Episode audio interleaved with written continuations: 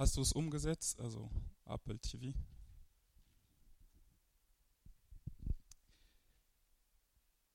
Ich bin Brice, für die, die mich nicht kennen. Ich bin in der Gemeinde seit ähm, ja, knapp über ein Jahr, Dezember 2017 nach Aachen gezogen. Ich war vorher in München mit meiner Frau. Sie ist heute nicht da, sie ist krank, liegt zu Hause. Und ich bin äh, in der Gemeinde reingekommen, weil Gott mir das klar auf dem Herzen gelegt hat, dass es hier mein Zuhause ist. Dann habe ich ihm gesagt, dann bleibe ich auch. Ja, man kann auch äh, auf Gott nicht hören. Ich habe versucht, mich dann einzuleben, um zu wissen, wie die Gemeinde so funktioniert, was sind die, was ist die Kultur, wie sind die Menschen da. Und äh, habe ich mich dann eingesetzt, das getan, was ich gut kann Deswegen habt ihr mich bestimmt schon vorne gesehen beim Lobpreis. Und heute durfte ich äh, oder darf ich predigen. Ähm, unter der Woche hat Daniel mich noch gefragt, hey, wie sieht's aus? Steht noch das Angebot? Dann habe ich gesagt, ja. Aber ich wusste nicht, dass er meinte diesen Sonntag gleich. Dann habe ich gedacht, okay, äh, meine Frau hat gesagt, was, die wenigen Abende, die wir haben, jetzt musst du in deine Predigt einsetzen. Ja, Schatz, das muss so sein. Jetzt muss ich ihr das nochmal, äh, ja.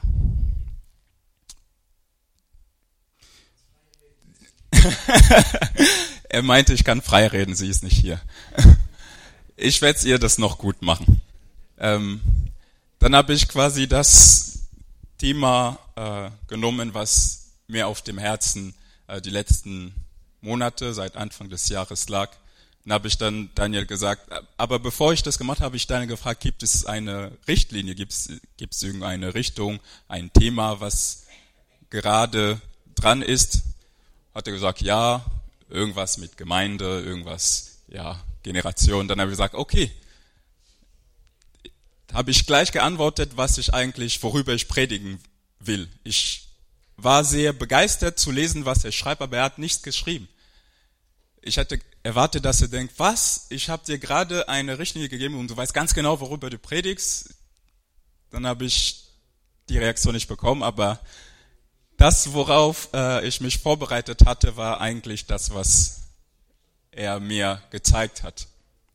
Deswegen ist auch das Titel, äh, ja genau, Kirche für andere. FCG Aachen Kirche für andere. Wir werden noch am Ende darauf kommen und nochmal auf das Lied, was gesungen worden ist. Also bleiben wir gespannt.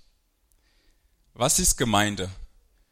Gemeinde in den christlichen Kreisen, das ist bekannt. Das ist der Ort, das ist ein Gebäude, wo man äh, Sachen tut für Gott.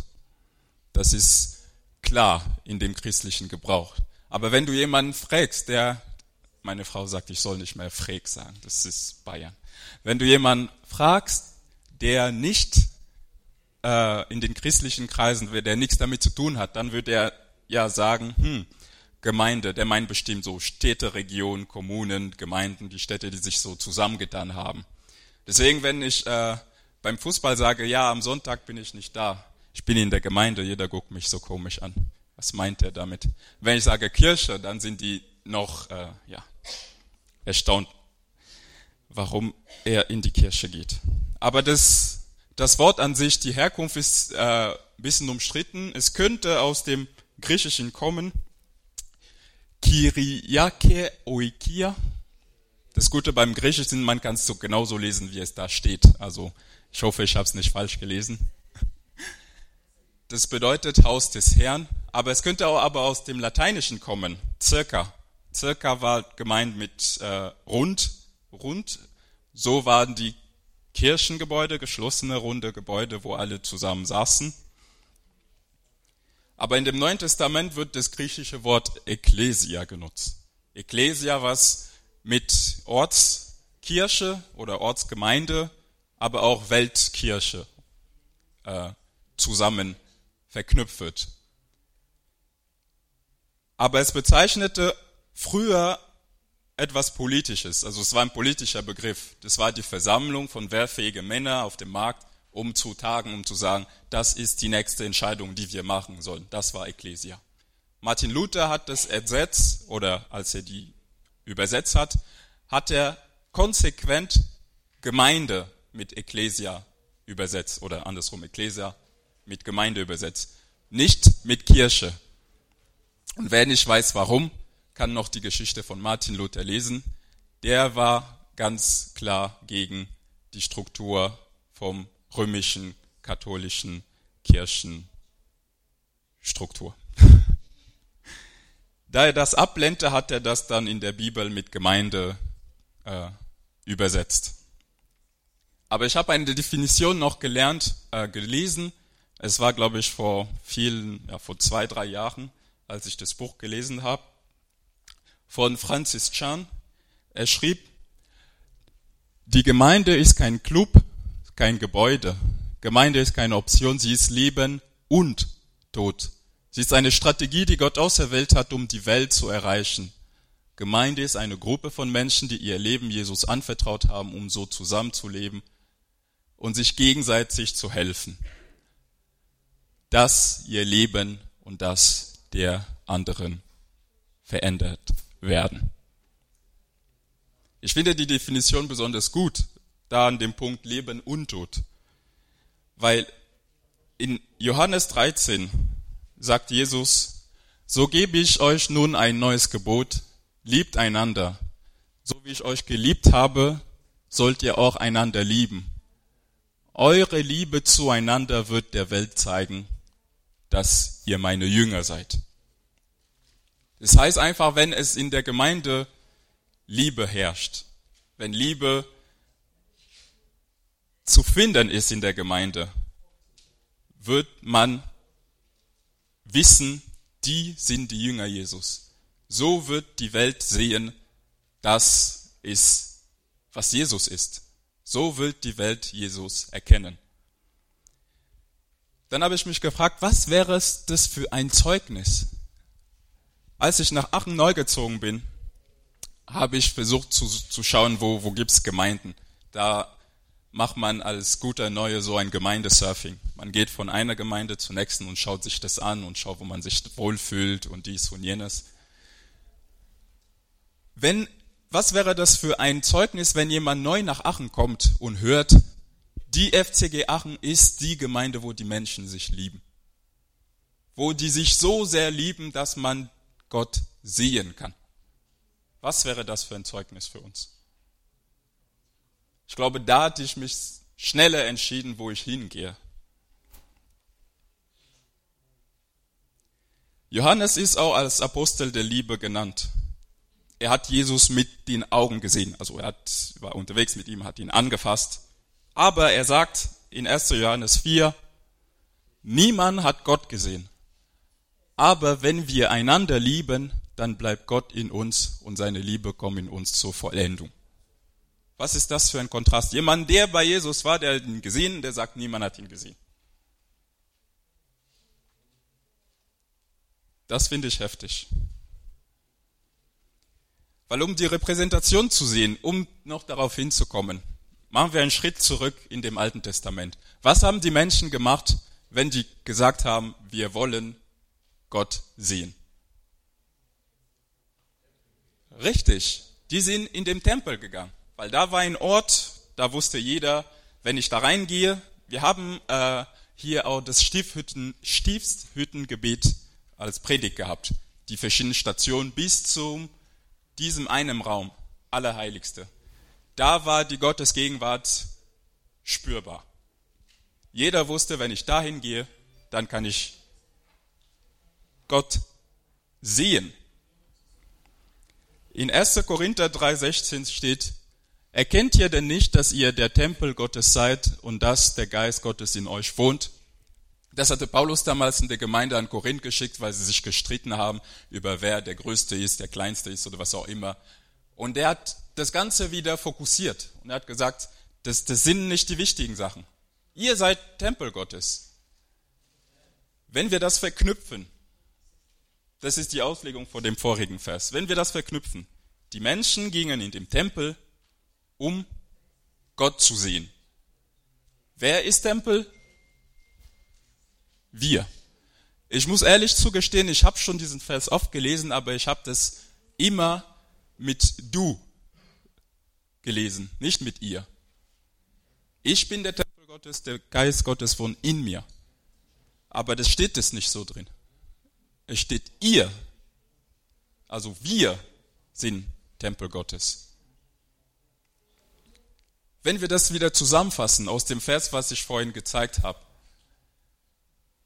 damit die Menschen Jesus sehen, wie der Johannes gesagt haben, dass man Gott noch nicht gesehen hat, sollen die in den Tempel gehen, um Jesus oder Gott zu sehen.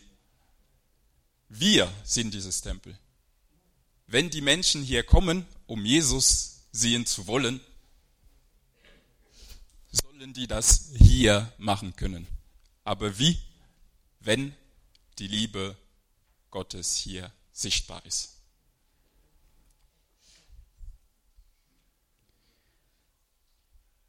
Und zu zeigen, wer Gott ist, geht's nicht als einzige Person, weil man wird nur am Ende darüber reden. Du kannst, ja, in deiner Welt leben, in deiner Kugel. Und dann wirst du in deiner Kugel immer der Liebste sein, immer der Tollste sein, immer alle vergeben, immer alle lieben. Aber das geht nicht. Dieser Vers hat uns gezeigt, das ist, dieser Tempel sind wir. Wir als Gemeinde. Wir, wo wir uns lieben, wo wir zusammenarbeiten, wo wir, wir, wir, wir. Denn sobald wir anfangen als Gemeinde uns gegenseitig mit dieser Liebe zu begegnen, werden nicht nur wir, sondern auch die anderen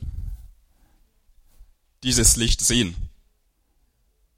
Wir werden quasi diejenigen sein, worüber man sagt, das ist dieses Gemeinde, das ist wirklich das Licht in Aachen. Wenn man dahin geht, boah, da ist Gott sichtbar. Als ich das vorbereitet habe, habe ich gedacht, hm, wie, wie, wie geht das? Weil das sind ganz große Worte. Liebe, Liebe, Liebe. Jeder übersetzt es oder tut es ganz anders.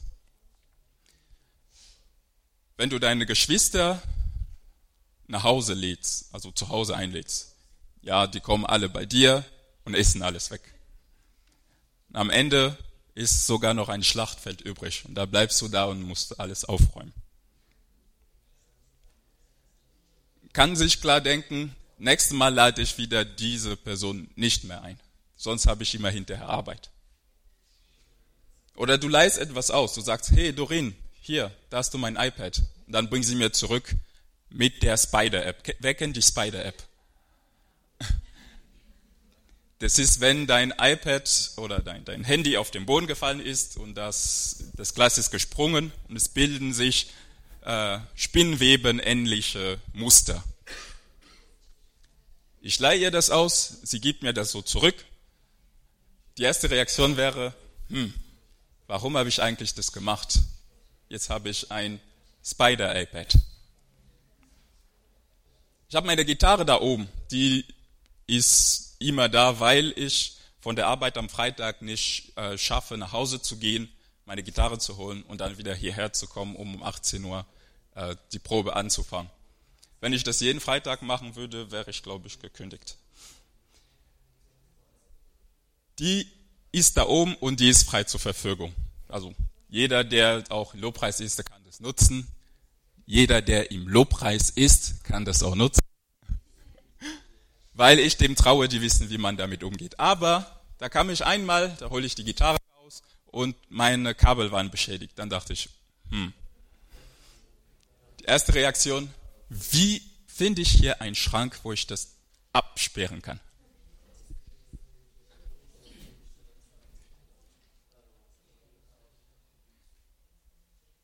Aber das ist nicht die richtige Reaktion. Das ist nicht die Schlussfolgerung daraus. Wer kennt die Person, die uns immer wieder vergibt und uns immer wieder gegenübertritt.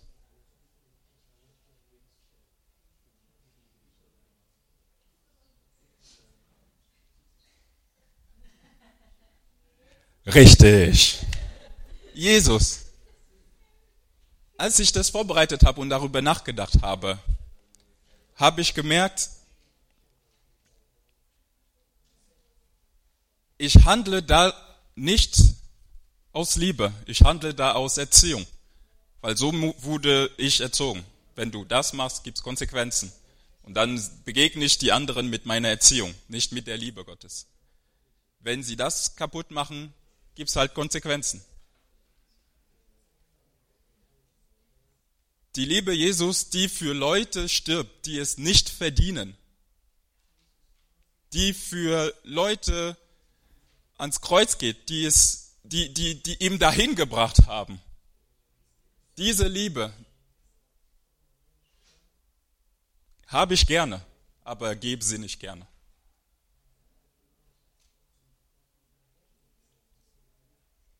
Was wäre, wenn wir Menschen in diese Gemeinde einladen und die sehen diese Liebe und die sagen, das ist da, wo ich immer kommen will. Nicht nur Sonntag, weil hier ist es so schön, dass ich hier gerne einziehen würde.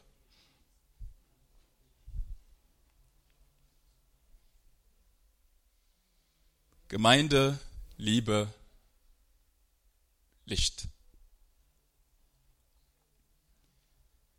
Aber wie klappt das?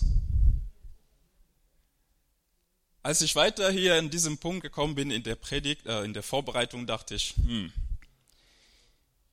ich werde ganz schön aufgeregt sein, wenn ich das predige.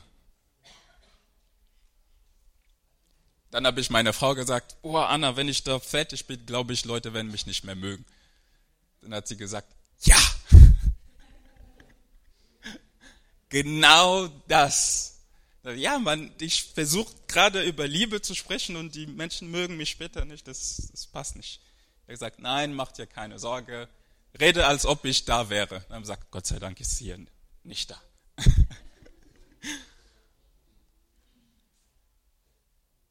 Das Neue Testament geht einen Schritt weiter in diesem, in diesem Gedanke.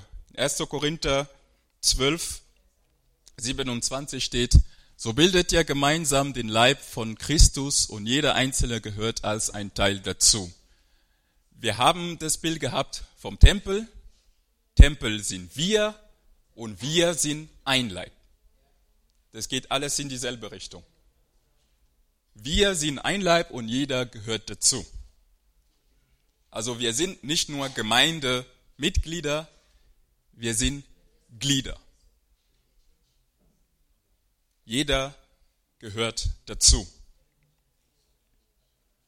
So wenn wir uns in unterschiedlichen Kleingruppen gebildet haben und dort diese Liebe, die aufopferungsvoll ist, leben, weil es ist schwer in einer großen Gruppe das Ganze zu machen.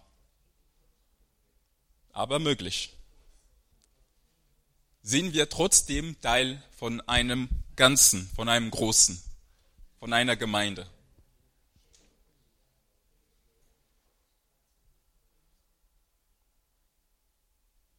Das heißt, wir sollen als Leib in Einheit fungieren. Was ist Einheit? Wie entsteht Einheit? Einheit entwickelt man nicht, wenn man versucht, Einheit zu entwickeln. Das geht nicht. Das wird nicht klappen. Einheit entwickelt sich, wenn man alle gemeinsam ein Ziel hat. Wenn alle ein Ziel haben. Als ich das vorbereitet habe, hatte ich ein Bild, aber dann dachte ich mir, das ist echt lahm für ein Bild. Aber ich habe gedacht, ich sag's trotzdem. Stellt dir vor, ein Speer. Ein Speer, was in eine, in eine, in eine Richtung fliegt. Der Typ nimmt es und wirft Und die Speerspitze ist halt eine Spitze, also das ist halt ein Punkt. Das heißt, alles zieht in die Richtung. Wenn wir eine Speerspitze hätten oder ein Speer, was in unterschiedlichen Richtungen zeigen würde, wo, wo würde es hinfliegen, wenn man das dann wirft? Nirgends. Ein nach links, andere nach rechts, ein nach oben, ein nach unten. Wenn wir so auf ein Ziel fokussiert sind, ist es wie diese Speerspitze, die nach vorne zeigt. Und so schafft man diese Einheit, weil man ein Ziel hat und alles wird quasi gepresst und kanalisiert in die Richtung. Und dann rückt man zusammen als ein Glied. War, war das Bild äh, okay? Scheinbar nicht, okay. Kurz vor seiner Verhaftung, der wurde, äh, Jesus, der wusste, er wird gleich gekreuzigt, er wird gleich verhaftet und das ist der letzte Schritt. Hat er ein Gebet? Ich, ich habe das immer gelesen, aber ich wusste nicht, was der Kontext ist. Als ich das nochmal gelesen habe, gesagt, ich pick mir nicht die Sachen raus, was ist der Kontext hier? Das ist aber krass. Ich bete nicht nur für die Jünger, sondern auch für alle, also für uns auch, die durch ihr Wort an mich glauben werden. Ich bete für sie alle, dass sie eins sind, so wie du und ich eins sind.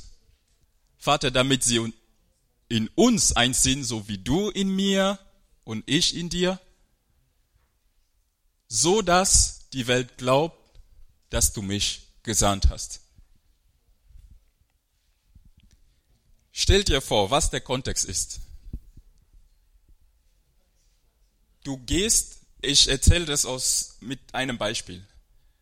Meine Oma, bevor sie starb, am Sterbebett hat sie gesagt, Brice, ich bin so stolz und so dankbar, weil die Familie war zersplittert und an deiner Hochzeit hast du alle eingeladen.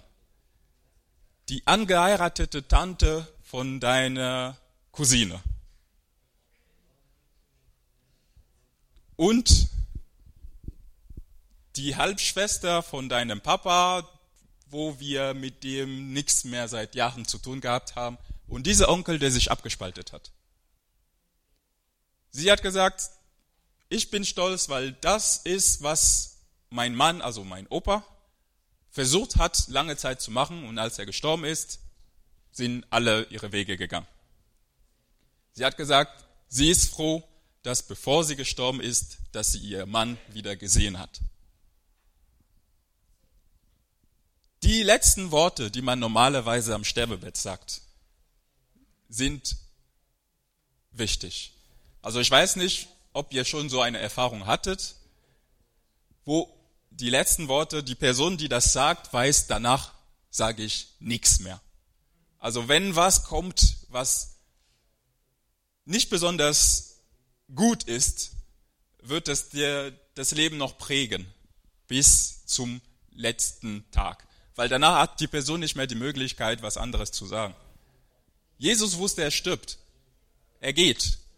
Und als letztes sagt er, er betet nicht, dass die Kraft haben, er betet nicht, dass sie stark sind, dass sie fliehen, dass sie Schutz haben, dass sie was auch immer. Er betet, dass sie und die Personen, die durch sie zu ihm finden, also wir, eins sind. In äh, der Luther-Version steht am Ende, so dass die Welt glaubt. Also, wenn wir eins sind, wird die Welt glauben, dass er für uns gestorben ist. Jesus hatte sein Ziel, als er kam. Die Apostel hatten ihr Ziel. Deswegen haben die so ihr Dienst gemacht, was sie tun wollten. Was ist unser Ziel als Gemeinde? Was ist unser Ziel?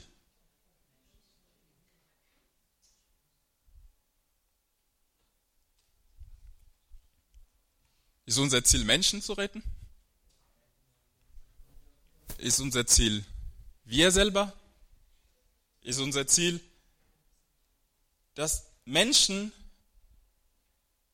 die Liebe Jesus erkennen, weil wir uns lieben, weil wir eins sind, weil wir dieses Licht sind in Aachen, diese Flamme, wo jeder weiß, das ist der Ort, wo ich Gott sehen kann. Ich bin da nicht anders, weil die meisten von uns gehen für sich selbst in die Kirche. Gott, mach das für mich. Gott, mach das für meinen Sohn. Gott, mach das für meine Frau. Gott, mach das für meine Familie. Ich glaube, jeder Mensch hat nicht nur eine Berufung. Du bist berufen in deinem Dienst als zum Beispiel Lobpreisleiter, also berufen als Leiter, aber du bist auch berufen als Vater. Du kannst nicht sagen, ich mache meinen Lobpreis und ich vernachlässige meine Kinder. Weil da ist auch Segen drin. Du bist berufen als Bruder. Ich mache meinen Lobpreis, ich vernachlässige meine Familie. Du bist berufen als Leiter deine Arbeit. Ich mache meinen Lobpreis und ich vernachlässige meine Arbeit. Wir sind zu vielen Sachen berufen.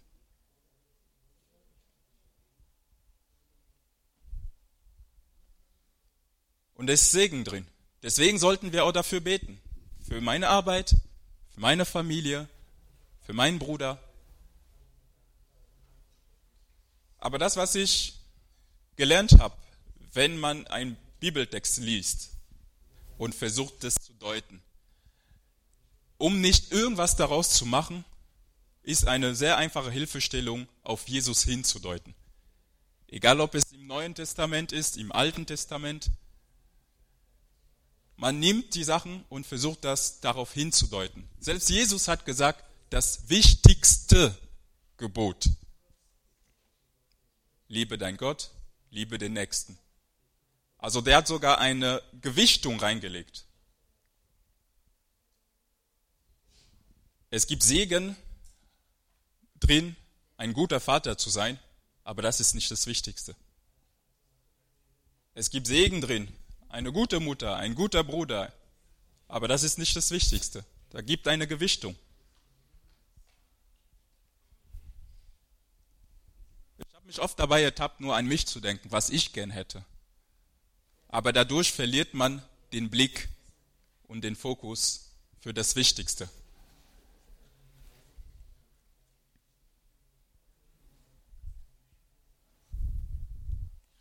Auf wen bist du fokussiert? Auf dich selbst oder auf Jesus? Und was heißt es, auf Jesus fokussiert zu sein?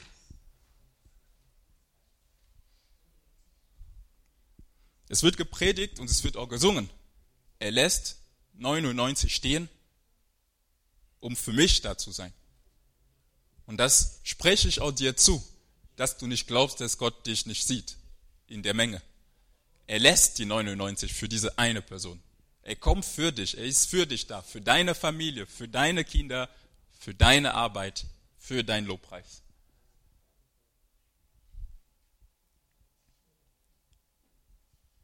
Aber warum tut er das? Weil er ein Vorbild sein will für uns. Er will uns zeigen, wie es geht.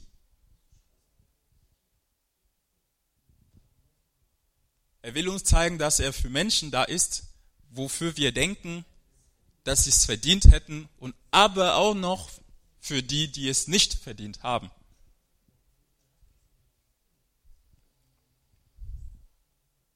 Als wir uns entschieden haben, für diejenigen, die sich entschieden haben, mit Gott unterwegs zu sein, sind wir in ein Team reingekommen. Das ist ein Fußballspiel. In 1. Korinther 3,9 sagt, wir arbeiten Hand in Hand an derselben Sache als Menschen, die zu Gott gehören. Ihr seid Gottes Acker, sein Bauwerk, nicht unseres. Es war wieder an die Gemeinde, die angefangen hat, ihren Fokus auf anderen Sachen zu legen.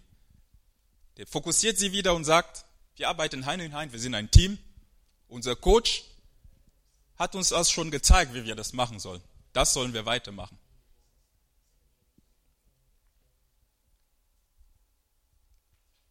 Wir sind geprägt in unserer Kultur von Individualismus. Und wir sagen oft, wir sind in dieser Welt, aber wir gehören nicht zu dieser Welt. Aber wir nehmen diese Welt mit hinein in die Gemeinde und machen dort weiter mit dem Individualismus, wovon wir in dieser Welt geprägt sind. Jacques hat auch schon gepredigt über das Thema, dass wir uns auf Jesus wieder fokussieren sollen. Aber wie? Wie, wie, was heißt sich auf Jesus zu fokussieren? Beten? Ja, das ist der Anfang.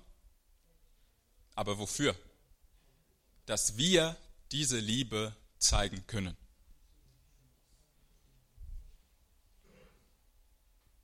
Wie lieben wir unseren Nächsten? Wo ist unser Fokus? Wie liebst du deinen Stuhlnachbarn? Wie liebst du, wie liebst du dein Hausnachbarn? Wie liebst du deinen Schulfreund, Schulkolleg, Schulkolleg, Arbeitskolleg?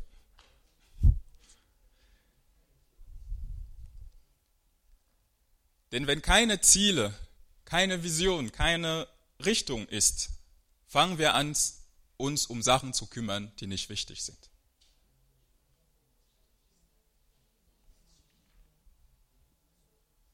So entstehen Konflikte. Generationskonflikte. Die einen wollen das, die anderen wollen das. Die einen sagen, die Pflanze mag ich nicht, die ist unecht. Die anderen sagen, so viel Liebe wurde da reingesteckt, es muss hier bleiben. Die anderen sagen, predigen macht man hier nicht unten, sondern hier oben. Die anderen sagen genau andersrum, wenn man unten ist, dann ist man den Menschen nah. Jeder hat immer recht, weil er aus seiner Perspektive, aus seinem Fokus dieses eine Ding sieht. Das ist zu laut, das ist zu leise, das Lied ist zu alt, ich verstehe die Worte nicht mal, das Lied ist zu neu, ich verstehe die Worte gar nicht. Jeder versucht aus seinem Fokus, aus seiner Blickrichtung die Sachen zu optimieren. Weil es alles insgesamt, wer, war schon auf ein Ranger Camp? Wer weiß, wie es dort gekocht wird? Ja, mit Feuer.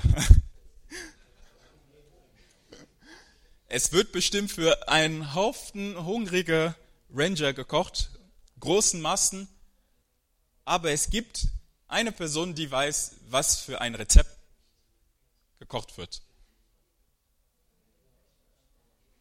Vielen anderen sind da, die sagen, okay, du hast das Rezept, wie machen wir weiter? Er organisiert seine Teams und sagt, ihr schneidet die Karotten, die machen, schöpfen Wasser, die anderen äh, machen die Tomaten, die anderen äh, schlachten die Kuh.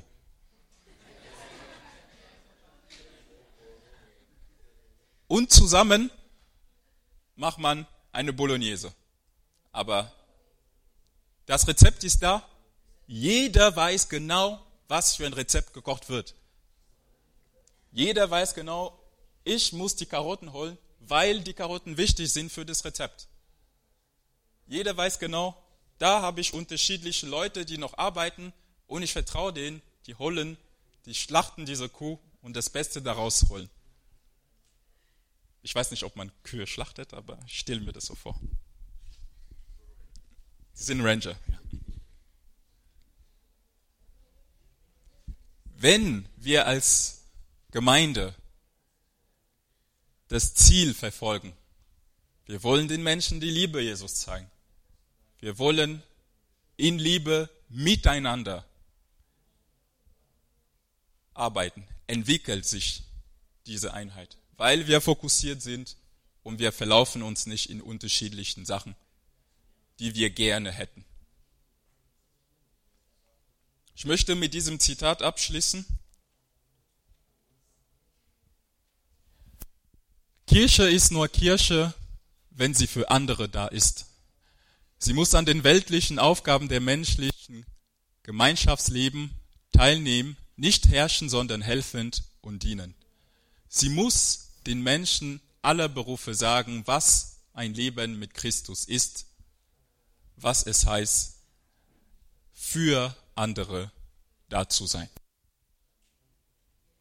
Das hat Dietrich Bonhoeffer geschrieben, sein Buch Widerstand und Ergebung. Sehen wir als FCG Aachen für andere da? Sind wir als einzige Glieder für die nächsten Glieder da? Was ist unser Fokus?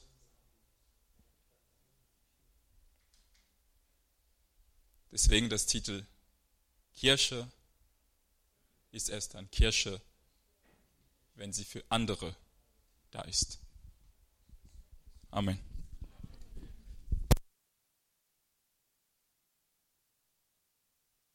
Ja, lass uns gemeinsam aufstehen und beten.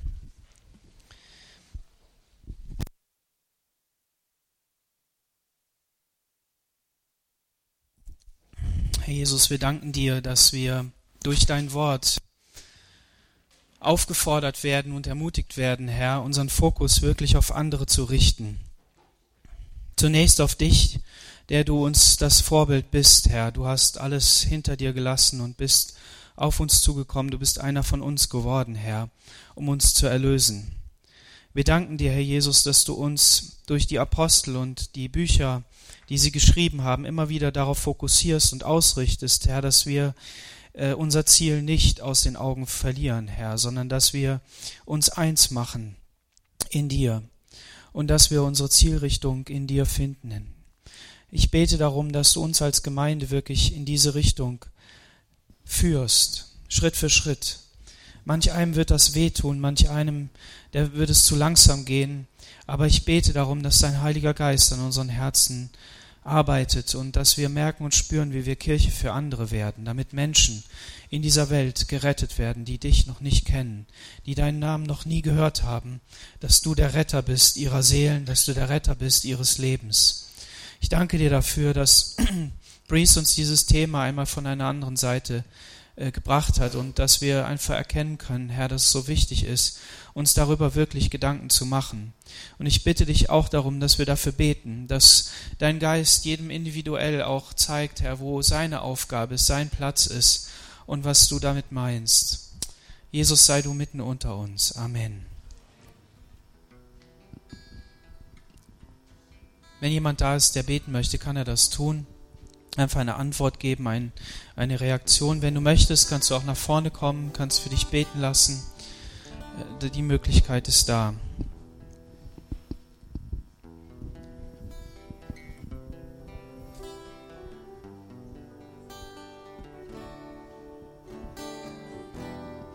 Ich möchte die Gelegenheit nehmen und sagen, dass wir jetzt in den, mindestens in der nächsten Woche und in der übernächsten Woche ähm, in diese Richtung unterwegs sein werden, dass wir dieses Thema nochmal von der anderen Seite auch beleuchten. Gemeinschaft, Einheit, Gemeinde.